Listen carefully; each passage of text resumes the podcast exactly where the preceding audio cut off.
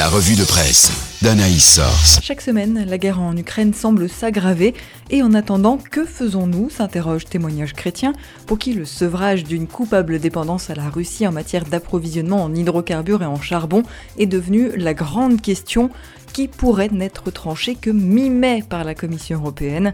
En attendant, chaque jour, des milliers de femmes et d'enfants tentent de fuir vers la Pologne, la Roumanie, la Moldavie, tandis que d'autres otages des villes martyrs attendent l'ouverture d'improbables couloirs humanitaires, rappelle Le Pèlerin. Le pape François met en garde contre le déluge d'une éventuelle guerre atomique, alarme famille chrétienne. Le problème, pointé par Réforme, c'est que Poutine est dans une spirale qui l'emprisonne et le pousse à faire le mal pour le mal, et les observateurs en sont à se demander s'il n'est pas prisonnier de ses mensonges au point de croire à ses propres délires. Il est suivi par le patriarche Krill, qui met son autorité morale et spirituelle au service d'un régime qui se rend coupable de crimes de guerre contre des civils, dénonce la vie. En attendant la victoire ukrainienne que Réforme prédit certaine, la Cour pénale internationale a ouvert une enquête sur de possibles crimes de guerre et de nombreuses ONG, des États et les Ukrainiens eux-mêmes se mobilisent pour rassembler des preuves et documenter des exactions russes susceptibles d'être à l'avenir utilisées par la justice pénale internationale, explique La Croix.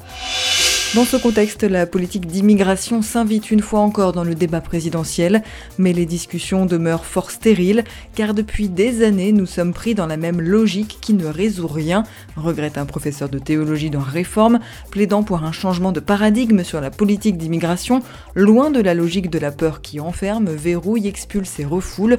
Pour la vie, l'évolution démographique, les flux migratoires, puis les attentats de 2015 suscitent une panique culturelle générant le désarroi des classes moyennes.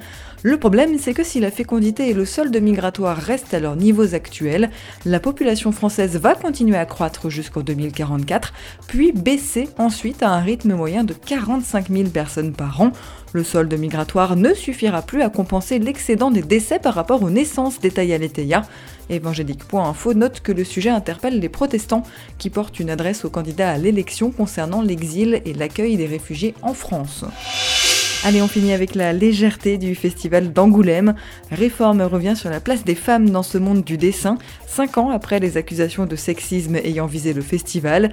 Et bonne nouvelle, la sélection de cette année compte 24% d'albums d'autrices, tandis que les éditions précédentes en dénombraient moins de 20 en moyenne.